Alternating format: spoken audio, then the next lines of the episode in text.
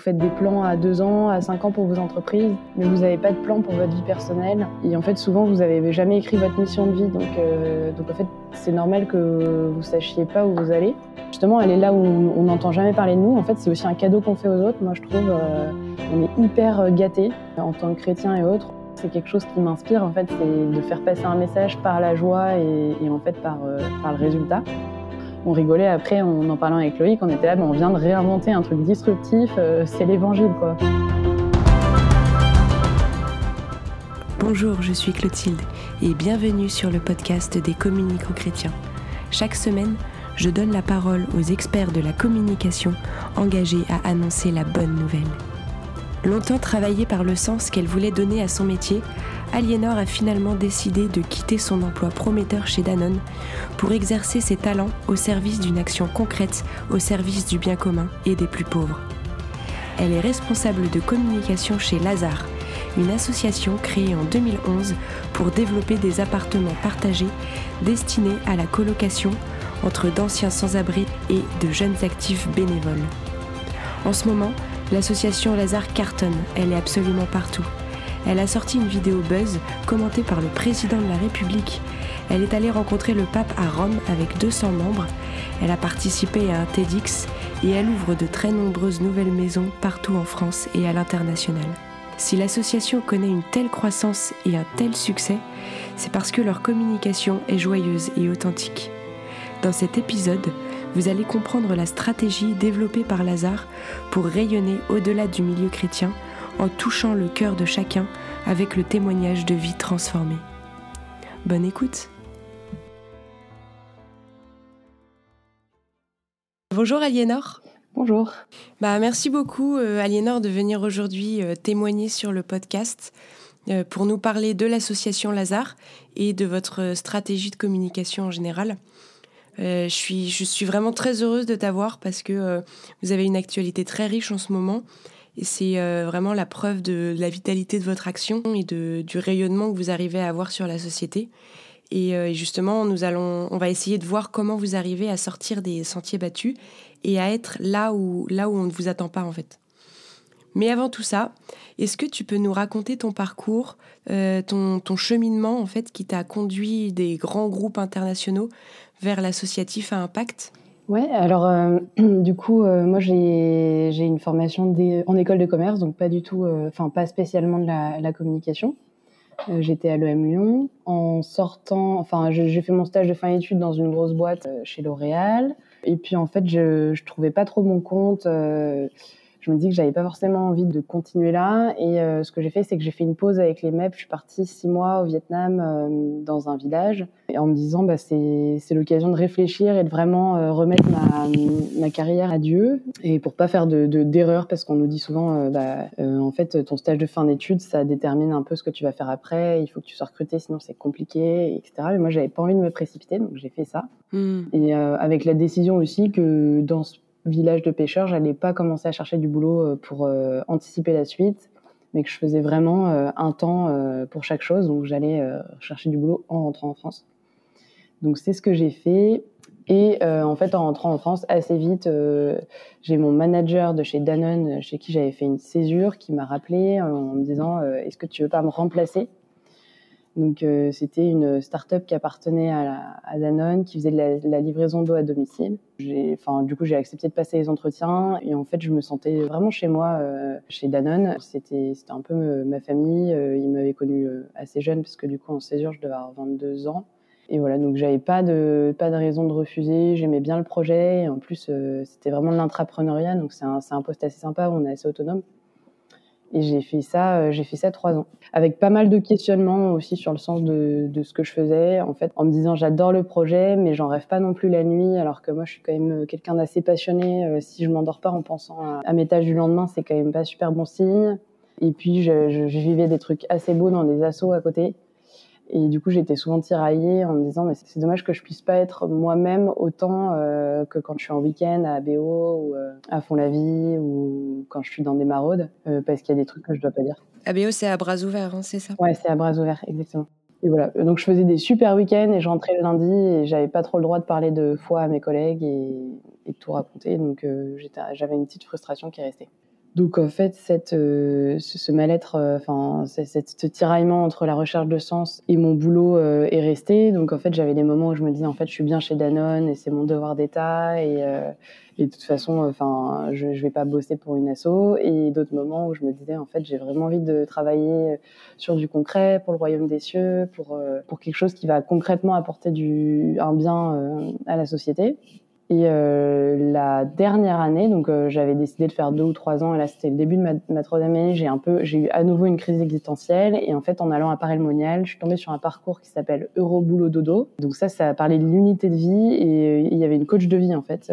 voilà, on, faisait vraiment un retour sur sur notre vie complet que j'avais jamais fait et qu'on m'avait jamais donné l'occasion de faire. Et, et à la fin de la semaine, elle nous a dit mais en fait vous faites des plans à deux ans, à cinq ans pour vos entreprises mais vous n'avez pas de plan pour votre vie personnelle. Et en fait, souvent, vous n'avez jamais écrit votre mission de vie. Donc, euh, donc en fait, c'est normal que vous sachiez pas où vous allez.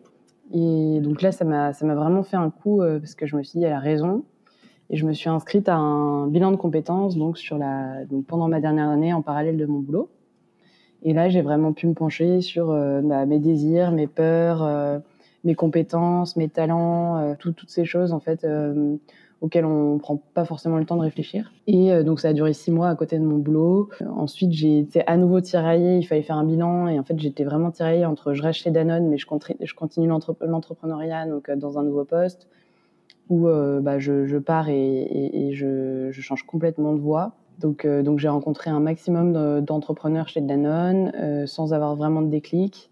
Et, et puis je suis allée marcher trois semaines à Assise et en me disant bah là je vais voir euh, si c'est si que euh, j'en ai ras le bol de mon boulot parce que j'en peux plus ou s'il euh, il y a vraiment un truc en plus. Peut-être que quand je vais revenir je vais être à fond euh, j'aurai à nouveau de l'énergie pour recommencer un poste chez Danone ou pas. Et en fait en rentrant j'avais plus du tout j'avais même plus envie de me lever le matin quoi pour aller bosser ce qui m'était pour le coup jamais arrivé alors qu'en fait j'étais censée être au top de ma forme et donc là, euh, c'est là que j'ai demandé à mon manager de lui parler. Je lui ai dit bah, qu'il fallait me remplacer pour dans deux mois, enfin deux, trois mois. Et voilà. Et en fait, moi, je pensais que j'allais travailler pour des personnes handicapées parce que le handicap, ça me tenait à cœur et que c'est les assos dans lesquels je faisais pas mal de bénévolat. Et en fait, non, c'est Lazare qui m'est un peu tombé dessus sur Facebook. C'était un remplacement de congé maternité. Ça m'a parlé, euh, mais enfin, voilà, je me suis dit après, c'est à Nantes. Enfin, il y avait plein de, plein de problèmes en fait qui étaient liés à ça. Enfin, j'avais encore des combats, on va dire.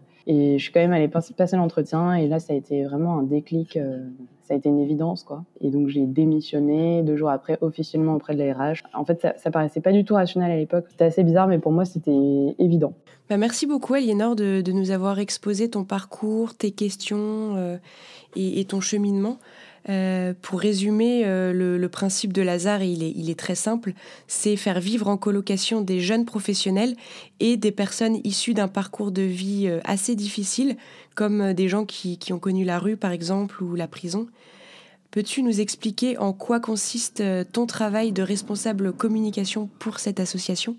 Aujourd'hui, effectivement, euh, je m'occupe de la communication pour Lazare. On a plusieurs objectifs pour la communication. Ça va être de trouver des jeunes pros euh, croyants euh, qui vont venir habiter dans nos maisons, donc qui ont entre 25 et 35 ans pour la plupart. Donc leur montrer à quel point cette vie est belle et à quel point ça va leur apporter quelque chose et pas ce sera pas ce sera pas une année de sacrifice. Euh, le, deuxième enjeu, bah, c'est de trouver des dons, trouver des gens qui nous aident à construire des maisons. Et puis le, troisième enjeu, en fait, c'est plus large, c'est vraiment d'être connu par l'ensemble de la société et de lui permettre de vivre une aventure humaine, euh, d'embarquer euh, tout, le monde pour pas que Lazare ce soit juste une aventure entre des murs pour une petite équipe de privilégiés, mais que les, bienfaits de Lazare se diffusent plus largement. C'est très très intéressant parce que je, vois qu'il y, a plusieurs niveaux de communication et vous avez l'ambition de, rayonner euh, réellement sur la société et d'avoir un impact au-delà de, vos maisons. Et d'ailleurs, vous avez une actualité riche en ce moment. On vous voit absolument partout. Il y a, il y a votre vidéo sur la, la start-up Lazare qui, a fait un buzz incroyable, qui a beaucoup circulé, euh, même qui est arrivé jusqu'au président de la République qui a fait un commentaire. Et plus récemment euh, aussi, vous, avez fêté l'anniversaire euh, de l'association, euh, vous, fêtez vos 10 ans. C'est incroyable ce que vous faites avec le pape, vos délégations à Rome, etc. Est-ce que tu peux nous en dire un peu plus?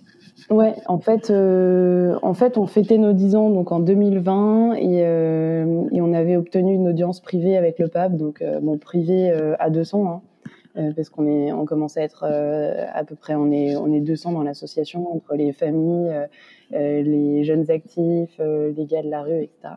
et les amis.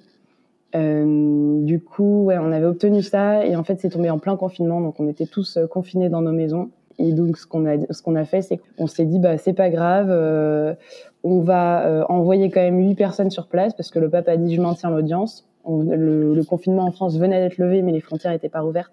En tout cas, c'était que des, déplacements pro. Et euh, donc on a, quand même envoyé une délégation de huit gars euh, qui sont partis, euh, qui n'avaient pas du tout la, tête d'être en, voyage, en déplacement pro, mais bon, c'est pas grave, c'est passé, c'est passé ils ont failli être embêtés, mais, mais c'est quand même passé. Et donc eux, ils étaient sur place à 8 avec le pape. Et nous, on était tous en visio dans les maisons à lui poser des questions, et ça a été un super moment, ça a duré peut-être une heure et demie. Euh, et du coup, on lui, on lui, posait plein de questions sur euh, bah, qu'est-ce que vous feriez comme plat si vous veniez à dîner euh, dans, à Lazare ou, ou alors bah, comment pardonner à des gens qui, qui m'ont ignoré quand j'étais à la rue. En fait, tu avais un panel de questions très très large. C'était hyper drôle, c'était un moment hyper convivial. on a vu à quel point le pape était simple euh, et on a passé un super moment et il nous a dit, ben, on lui a, la dernière question c'était euh, est-ce que vous allez reporter l'audience? Est-ce qu'on pourra euh, quand même venir en vrai? Il a dit bien sûr. Ah, c'est incroyable cette, cette proximité et cette complicité que vous avez avec le pape. Ouais, c'est super beau, surtout que ceux qui étaient là-bas ont pu dormir à Sainte-Marthe, donc ils ont été accueillis comme des rois. le pape leur a donné une enveloppe pour qu'ils aillent déjeuner. enfin, c'est vraiment il disait, mais on avait l'impression que c'était notre grand-père, quoi. Enfin, c'était assez beau, quoi. Ils se sont retrouvés à fêter l'anniversaire de Garde Suisse euh, dans les cuisines jusqu'à 1h du matin. Euh, c'était assez lunaire, mais en plus, il y, a cette simplicité à Lazare qui fait que, que, rien n'est solennel, on, va dire. Enfin, c'est il y avait Diana qui se baladait avec les pieds, les pieds nus euh, dans, Sainte-Marthe parce qu'elle voulait faire de la marche connectée. Enfin, c'est vraiment euh, à la Lazare, euh, chacun vit ce qu'il veut vivre de la façon dont il veut le vivre. Donc c'était, je pense que c'est ça aussi qui plaît au pape, quoi. Enfin, lui, ça lui fait une bonne bouffée d'air frais. Euh, et donc là, là euh, on a fait un TEDx il y a pas longtemps avec un de mes colocs. Et euh, dans ce TEDx, on parlait une des intros. Enfin, la, la, le sujet c'était il n'est jamais trop tard pour réussir ta vie. Et dans l'intro, on parlait de Jean-Claude qui est mort entouré de tous ses colocs, hyper aimé après 20 ans de prison, 8 ans de rue. Et puis on parlait de Sergio, un Mexicain. Sergio qui a fait 26 ans de prison. Il avait pris, il avait pris, je crois, une cinquantaine d'années à la base pour avoir tué les assassins de sa fille. Donc une histoire assez, euh, enfin assez étonnante. Et en fait, il s'est converti en prison. Et en sortant, il a intégré notre colocation du Mexique. Enfin, il a complètement changé. Et, euh, donc là, c'était notre, c'est notre premier colloque mexicain qui, dit, bah, je suis l'homme le plus riche du monde parce que j'ai retrouvé une famille. En fait, c'est vraiment l'histoire de Job. Et, euh, et donc Fred, quand Sibyl est retourné en Belgique, Fred lui a, fait une petite vidéo à Sergio pour lui dire à quel point son histoire l'avait touché et que même il en avait parlé dans un, TED, un TEDx. Et Sergio, en voyant cette vidéo, s'est mis à pleurer et il a dit à Sybille, il faut que je lui donne un objet euh, qui m'est hyper cher et il lui a donné euh, le chapelet qu'il avait en prison, en fait, euh, le chapelet qu'il a toujours eu sur lui et donc il l'a donné à Fred qui l'a récupéré. Et Fred, en le recevant, en le recevant pardon l'autre jour, a dit ben on va le faire bénir ensemble par le pape. Donc, euh, oh, c'est la première fois qu'ils vont se rencontrer, ce sera à Rome. Ah, c'est vraiment magnifique, hein, ce, c'est vraiment mm. magnifique ce genre d'anecdote qui, euh, bah, qui rend concrète l'action de Lazare et témoigne euh, de vie transformée. Quoi. Merci beaucoup pour ce témoignage. alors, comme tu, nous, comme tu nous l'as expliqué et démontré, le, le mot-clé de Lazare, c'est vraiment la simplicité, la simplicité de la rencontre et du vivre ensemble, le vrai. Alors pour les communicants chrétiens qui nous écoutent, j'aimerais bien que tu nous donnes des conseils pour euh, retranscrire cette simplicité dans des outils de communication. Et la première question que j'ai envie de te poser, c'est quels sont, selon toi, les principaux défauts des associations chrétiennes qui œuvrent sur le terrain en termes de, communication? Alors moi, euh, enfin, je, ne saurais pas dire, euh, je, je connais pas hyper bien toutes les coms des assos, et puis ce serait un peu prétentieux de ma part de, peut-être de donner des conseils, mais en revanche, moi, je sais qu'en tant que chrétienne, je, je, vois plusieurs risques mm. de ma part. Euh, le premier, c'est la peur de l'orgueil. En fait, euh, c'est de se dire, euh, bah non, je m'expose pas parce que parce que c'est de l'orgueil. Et en fait, parfois, je, enfin, du coup, il y a, y a, deux choses, c'est que moi, souvent, je demande quand je dois faire une intervention euh, filmée ou euh, en conférence ou autre, je demande à Loïc et je le laisse choisir. Enfin, je prends des garde-fous et je, je laisse dire tiens euh, qu'est-ce qu'on envoie? Et donc il me dit euh, quand, c'est moi il me dit bah vas-y le TEDx il m'avait dit vas-y euh, fais-le toi. Il y a d'autres trucs où il me dit non il vaut mieux que ce soit quelqu'un d'autre un colloque actuel ou, autre chose. Donc en fait ça avoir des garde-fous c'est pas mal. Mais du coup après quand il me dit vas-y j'arrête de me torturer l'esprit en me disant que c'est de l'orgueil et que je me mets trop en avant etc je me dis mais en fait sois simple. Tu vis une joie hyper grande à vivre là. T'as envie d'en parler tout le temps. J'en parle même le week-end en soirée etc parce qu'en fait, euh, on vit des, choses tellement extraordinaires que je me dis, mais il faut, qu'on continue à en parler et qu'on en parle sur les plateaux, euh, que, les, que les gens sachent qu'on vit et, à quel point c'est beau ces résurrections. Euh, donc en fait, je me rappelle que je suis juste un passeur et que finalement l'orgueil, c'est de croire que bah, c'est moi qui vais être mis en avant quand je vais parler de Lazare. En fait, non. Du coup, on prend tout ce qu'on peut prendre, mais avec discernement, avec quelqu'un qui fait le garde-fou. Et voilà, j'essaye de me simplifier dans ma façon de, enfin pour l'exposition. Donc ça, euh, ça c'est une première chose. Je pense que la peur de l'orgueil, c'est assez catho, enfin en tout cas, je pense, ou chrétien. Enfin, c'est ce que je ressens. Il y a une forme de peut-être de défiance du monde parfois, se dire euh, bah non, c'est des chaînes qui publient des choses qui qui vont pas, ou euh, il y a des, des, nouveaux médias dont on se méfie beaucoup.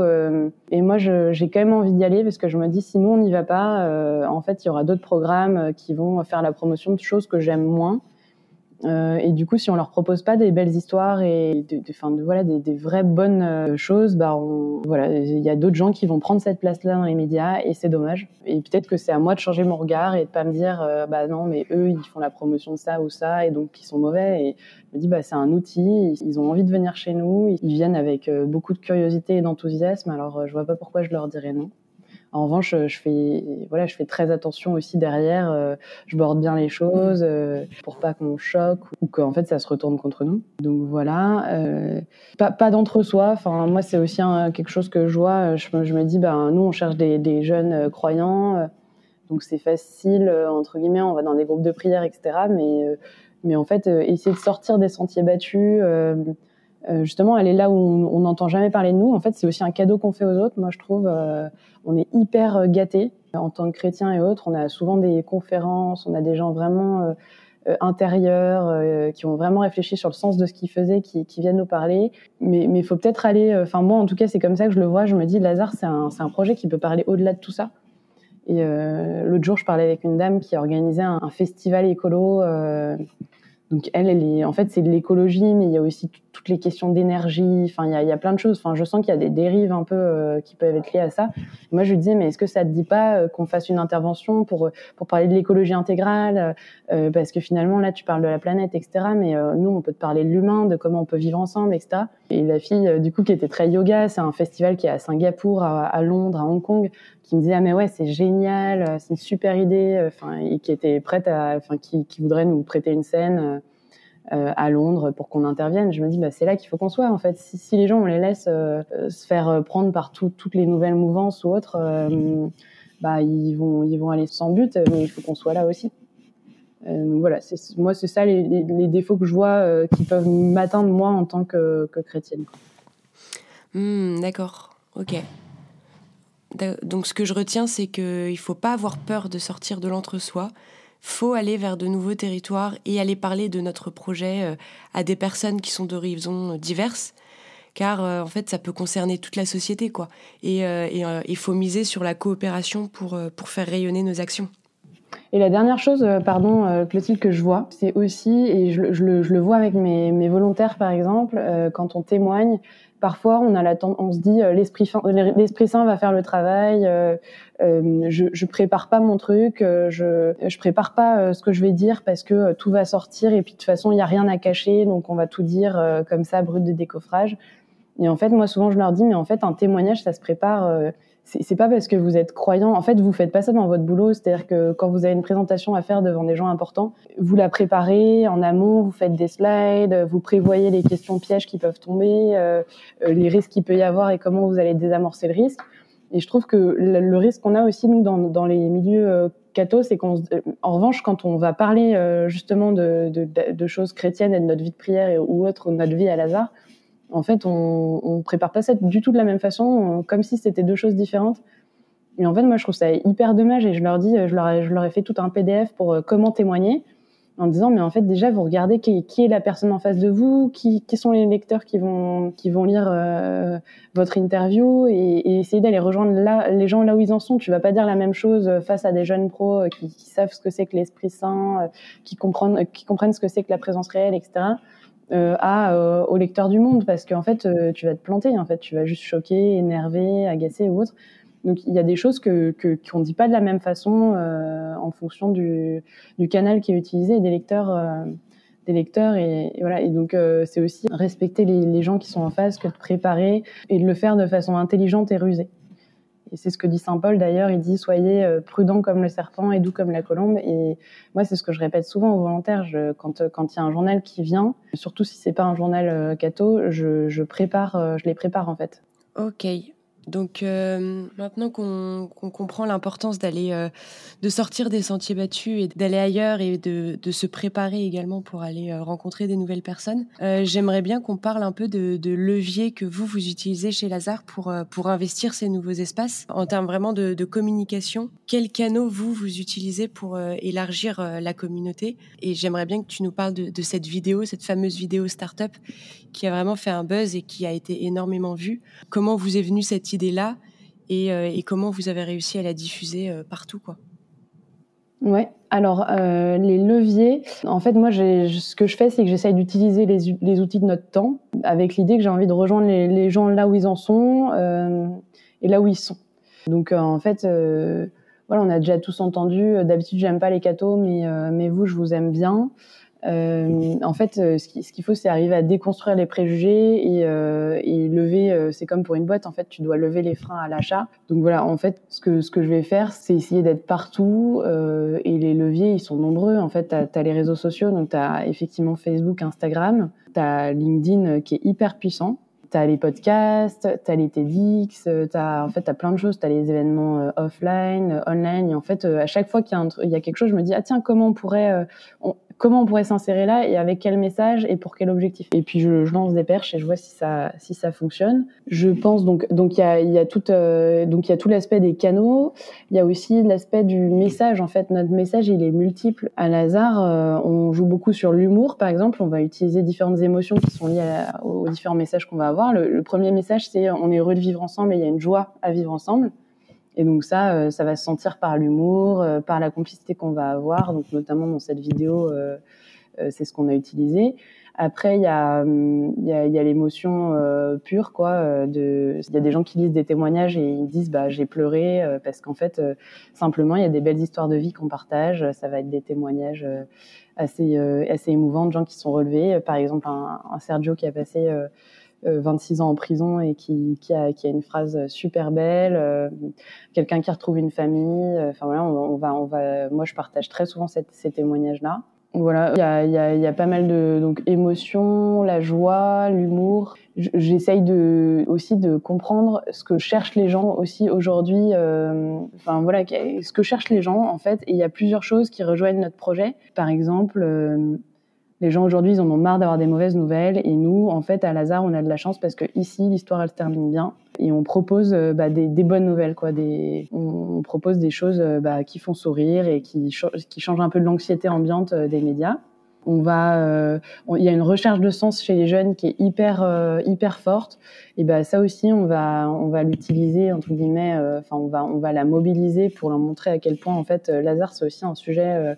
Enfin, c'est aussi quelque chose qui peut redonner du sens à une vie de jeunes actifs, euh, consultants, etc. Et on, on va leur, euh, leur montrer en fait des exemples de gens euh, bah, qui ont changé de vie en passant à Lazare, des gars qui ont fait décider de changer de boulot, des gars qui ont monté une boîte, ceux qui sont partis au séminaire. Enfin, il y a quelque chose à exploiter qui est très très large à Lazare. Et puis aussi, en fait, il y a, y a, une autre chose qui est la fatalité. En fait, quand on est face aux, aux problèmes des personnes de la rue, on a depuis qu'on est petit, on nous dit en fait il n'y a pas de solution, c'est-à-dire que si tu lui donnes de l'argent, il va boire. Si tu sors de la rue, en fait c'est très compliqué puisqu'il y a tel et tel frein. En fait, en fait nous on a on a toujours été euh, habitués à penser que c'était en fait foutu. Et partager toutes ces histoires de vie aussi, c'est sortir de ce carcan, cette fatalité. Les gens ont, l'impression et ils sentent qu'en fait en se rapprochant de nous, ils peuvent euh, mieux comprendre bah, comment on peut euh, sortir quelqu'un de la rue euh, efficacement et, avec, avec succès. Quoi. Et puis, et puis les gens ont hyper envie de s'engager et notre com, elle a aussi cette, cet objet d'essayer d'embarquer les gens dans nos maisons, de leur, leur faire savoir quand, quand ils peuvent venir, qu'ils peuvent participer à des événements avec nous. Euh, la Mad Jack, qui est une course en stop. Enfin, il y a plein de choses. Il y a des semis qu'on a envie de faire avec Lazare. Ouais, justement, c'était c'est ma dernière question. C'est et de ce que je comprends, c'est euh, pour revenir sur ce que tu as dit, euh, l'émotion, oui, mais vous vous faites vraiment le pari de la joie et de et de l'humain avant de, de, de voir le, le, côté matériel. Euh, il a besoin d'argent, il a besoin de se nourrir, il a besoin de se vêtir, oui, mais il a aussi et avant tout besoin de liens humains. Et qui dit lien humain dit joie en fait. Et donc vous vous n'allez pas inventer euh, une joie qui n'existe pas et que vous recherchez. En fait, vous communiquez juste sur ce que vous vivez dans les maisons. Et, je pense que c'est ça l'efficacité euh, auprès d'un nouveau public. Et alors, ce nouveau public qui ne vous connaît pas, tu, en parlais juste à la fin de, de ta réponse, c'est comment vous arrivez à l'intégrer dans la communauté qui existe déjà, qui vit bien, qui est heureuse? Comment vous faites passer des gens de l'extérieur à euh, cette bulle de joie qu'est Lazare En fait, moi, moi, en tant que communicante euh, pour Lazare, je me, je me vois plus comme un, comment dire, comme un vecteur. En fait, je suis, je suis plus comme un conducteur, en fait, comme un matériau conducteur de la joie qui est à l'intérieur des maisons. Donc moi, je suis juste un, je suis juste un passeur. Et si j'arrive à passer euh, ce qui se vit dans les maisons sans déperdition, euh, comme un bon matériau conducteur, on va dire. Euh, là, j'ai réussi, euh, j'ai réussi ma mission. Donc, je, suis un peu comme un reporter où, euh, enfin, dès, qu'il se passe quelque chose dans les maisons, hop, je, le publie, etc. Et enfin, quand la personne est, est, à l'aise avec ça, bien sûr. Mais, mais voilà, du coup, ça donne l'impression, comme on est assez régulier sur les réseaux et autres, les gens ont vraiment l'impression de vivre avec nous. Euh, et ils ressentent bah, voilà, des joies en communion avec Freddy, avec Patrick, ils les félicitent. Euh, là, l'autre jour, Fredo a fait un, hamac pour, euh, pour une de nos colocs. Euh, en fait, euh, du coup, on a, on a fait un Reels sur Instagram pour rigoler. Et en fait, il y a peut-être 4000 personnes, il y a eu 4000 vues, un truc comme ça. Et du coup, lui, il était super fier. je, lui ai dit, bah, tu vois, il y avait 4000 personnes qui ont, qui ont aimé. Il me dit, mais c'est incroyable. Enfin, lui, en fait, il y a, y, a, y a aussi un lien. C'est-à-dire que moi, je leur donne des nouvelles de ce qu'ils ont fait. Et du coup, euh, c'est pas juste on envoie et puis ça part. Et en fait, il y a vraiment un échange. Il y a des gens qui félicitent en commentaire. Il y a, il y a vraiment un échange entre les réseaux et euh, les colocs. L'autre jour, on a, on a fait une vidéo avec Brut et il y a une fille qui a commenté en disant j'ai connu Michou, je crois, euh, il y a longtemps. Euh, ça m'aurait fait plaisir de le revoir. Et en fait, je l'ai dit à Michou qui est pas du tout fait sur Facebook. Et donc, via Facebook, on a pu retrouver cette, cette dame qu'il n'avait pas vue depuis 25 ans, qui était une de ses anciennes amies serveuses et ils sont revus, ils ont pu recréer des liens. Donc il y, y, a vraiment un échange qui se fait via ces réseaux. En fait, euh, là encore ce matin, j'ai eu quelqu'un sur LinkedIn qui m'a dit tiens, euh, grâce à ton post sur Sergio le Mexicain, enfin j'ai entendu parler de Philippe Delacroix, donc qui est notre responsable de Lazare euh, là sur place, qu'il n'a pas vu depuis une vingtaine d'années, pareil, qui était un de ses anciens amis, je, je sais plus, je sais plus d'où. Euh, et du coup, il voulait, il voulait se remettre en relation. Euh, en fait, il y a plein de gens qui m'envoient des messages sur LinkedIn pour proposer de l'aide. Suite à notre vidéo, on a un monsieur qui était chez Ikea Nantes qui nous a dit bah, quand vous installez à Nantes, vous me dites. On lui a dit bah, ça tombe bien. Non seulement on est déjà installé parce qu'on a une maison, mais en plus on en ouvre une deuxième en septembre. Et là, il nous a, il nous a dit bah, vous prenez tout ce que vous voulez en termes de meubles. Donc, on a pour 30 000 euros de meubles euh, par Ikea. Enfin, en fait, il y a aussi des gens, il y, a un, monsieur qui nous a proposé aussi euh, du display, donc toutes les bâches, les kakémonos, donc on va avoir, euh, on va avoir de la pub sur nos immeubles en construction. Enfin, on a tout le temps, tout le temps des échanges comme ça et les gens participent. Ils viennent pas forcément dans les maisons, mais ils participent par leurs commentaires, par leur, euh, ils nous envoient pas mal de bonnes ondes, ils nous encouragent à continuer, ils partagent. Donc ça, c'est déjà une première rencontre et c'est assez puissant. Même cette semaine, j'ai eu un rendez-vous avec quelqu'un qui veut nous offrir un chatbot mais euh, juste parce qu'il a été touché par euh, par ce qui se passait sur LinkedIn euh, et et du coup, ça a été une super belle rencontre en fait. Et concrètement, bah, ça va se traduire sur le fait qu'on va pouvoir avoir un, bot sur notre site, sur Facebook gratuitement. Donc voilà, c'est une première chose. Après, euh, après parfois, ça se traduit par une rencontre concrète. Là, l'autre jour, j'ai fait un appel. Il y a Patrick qui part, qui a retrouvé du boulot en Irlande, il part, euh, il va être pâtissier là-bas et, euh, et, du coup pour payer euh, son voyage, il proposait de faire des gâteaux pour ceux qui voulaient et donc là il y a, il y a deux dames qu'on a connues via Instagram et Facebook qui sont venues lui passer commande. Voilà, ça se traduit concrètement par par des rencontres, par de l'aide.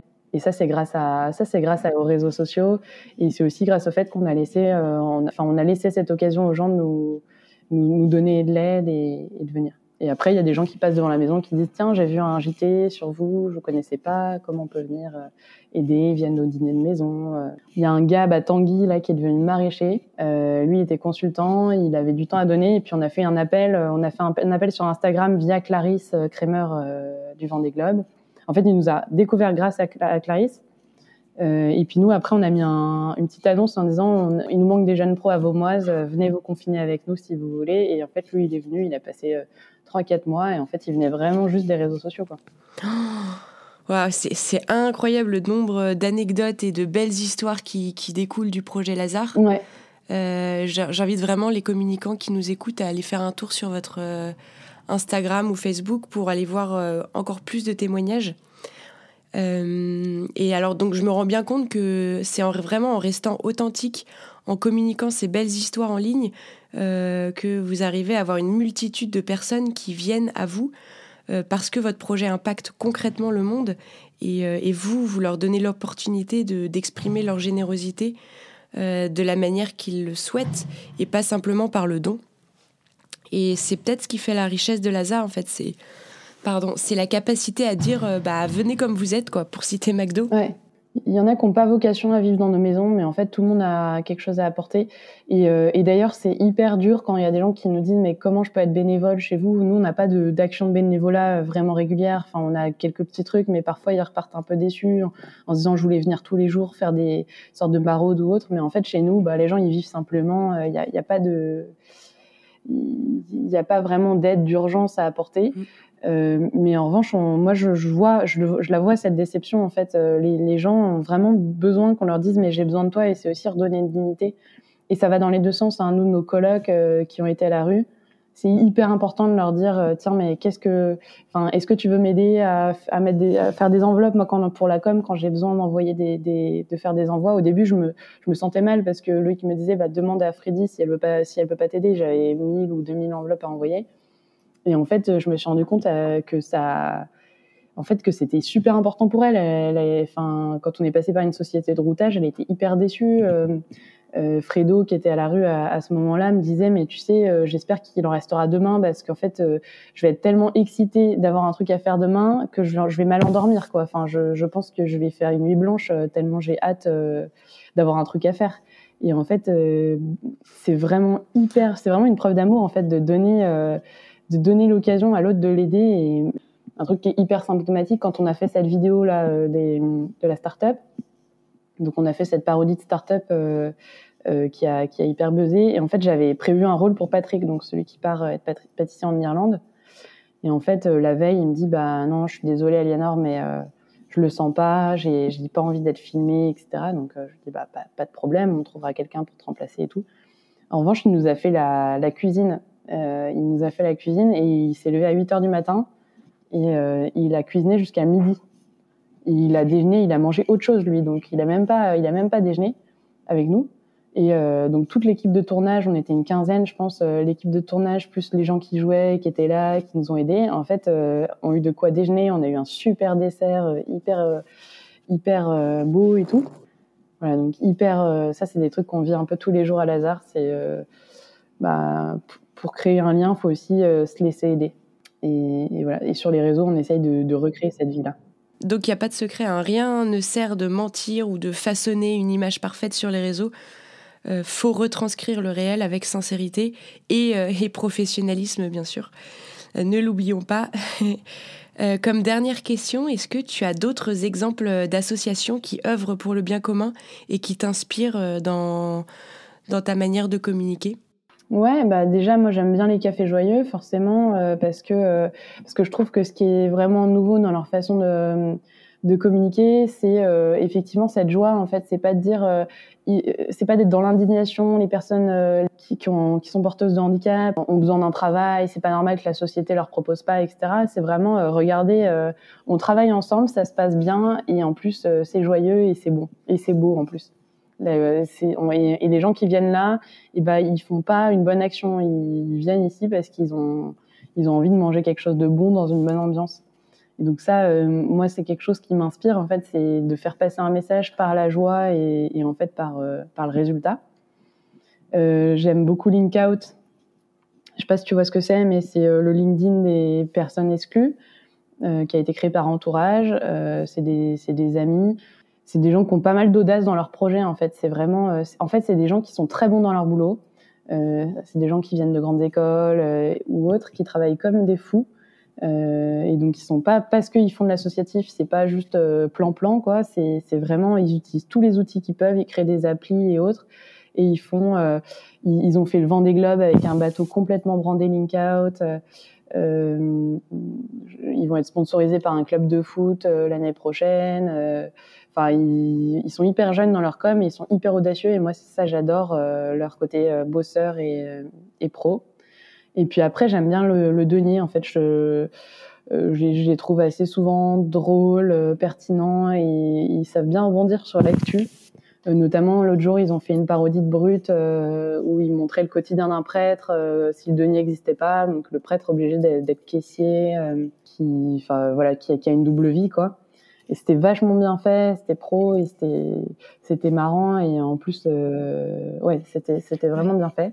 C'est amusant que tu cites cette vidéo parce qu'elle a elle a été réalisée par Amaru Kaznav et qui qui, qui, est dans un de nos podcasts euh, justement et qui, qui pareil euh, donne un peu les, les, les, enfin vous avez exactement les mêmes intuitions. En tout cas en termes de, de vidéo c'est jouer sur les, les ressorts de l'émotion et pas sur la culpabilisation ou l'indignation mais aller rejoindre en fait mm des gens qui font partie d'un autre milieu, qui ne nous connaissent pas, qui sont non-croyants, mais en fait, en allant les rejoindre sur des émotions communes, c'est ouais, hyper intéressant et c'est ça qui marche, quoi.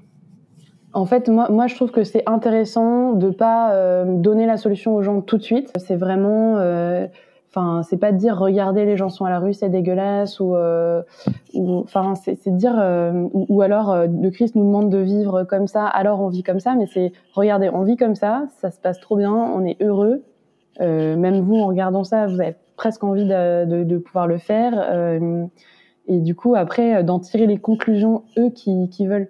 Nous, dans le TEDx, euh, par exemple, qu'on a fait avec Fred, euh, on parle de, en fait, on parle de ce qu'est une vie réussie. Donc, on se pose la question d'une vie réussie en, en, commençant par deux vies qui, a priori, semblent être des échecs totaux. Et qui, en fait, Jean-Claude, on était 300 à son enterrement. Il y a une dame en sortant qui a dit, mais elle a dit en fait ça devait être un grand homme parce qu'elle voyait qu'il y avait cinq prêtres, on était 300, euh, enfin c'était hyper animé, etc. Parce que euh, Jean-Claude était hyper aimé. Et donc on était là, bah ouais, il a fait 20 ans de prison, il a fait 8 ans de rue, et pourtant euh, il a été enterré comme un prince et comme peu de Français peuvent espérer l'être. Sergio qui a passé 26 ans en prison et qui en fait sort en disant mais je suis l'homme le plus riche du monde alors qu'en fait il a perdu sa fille, il a tout perdu en fait avant la prison.